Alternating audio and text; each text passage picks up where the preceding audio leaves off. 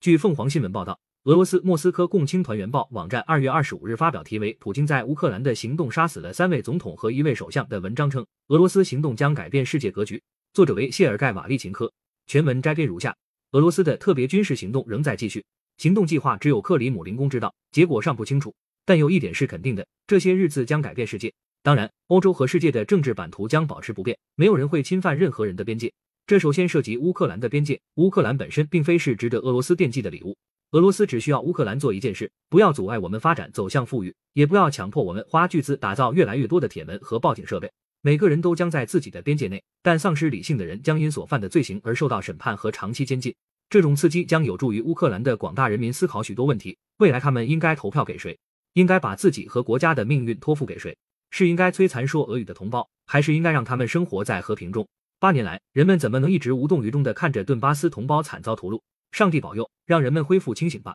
普京出人意料的举动还将给世界带来什么变化？往小了说，将造成美国、英国和法国政治精英的更迭，也可能还有其他什么地方。通过对乌克兰动武，普京扼杀了拜登和美国民主党的政治前景。你不得不承认，美国人及其同伙逃离基辅比撤离喀布尔更加难堪。连续两次背叛，也许足以让他们在世界上永久颜面扫地，声名狼藉。现在谁还会把宝压在与霸主牢不可破的友谊上呢？也许在某些地方还会有和泽连斯基一样的人，但我认为这种人不多。普京的特别行动让法国人马克龙期待着诺贝尔和平奖飞走了，也让马克龙赢得今年总统大选的前景变得暗淡。英国首相约翰逊最近几天宣布对俄罗斯采取一项又一项制裁，他的歇斯底里可能并非偶然。看来他也失去了理性，威胁没收俄罗斯亿万富翁的财产会正中普京的下怀，因为团结和让精英以国家利益为重对普京至关重要。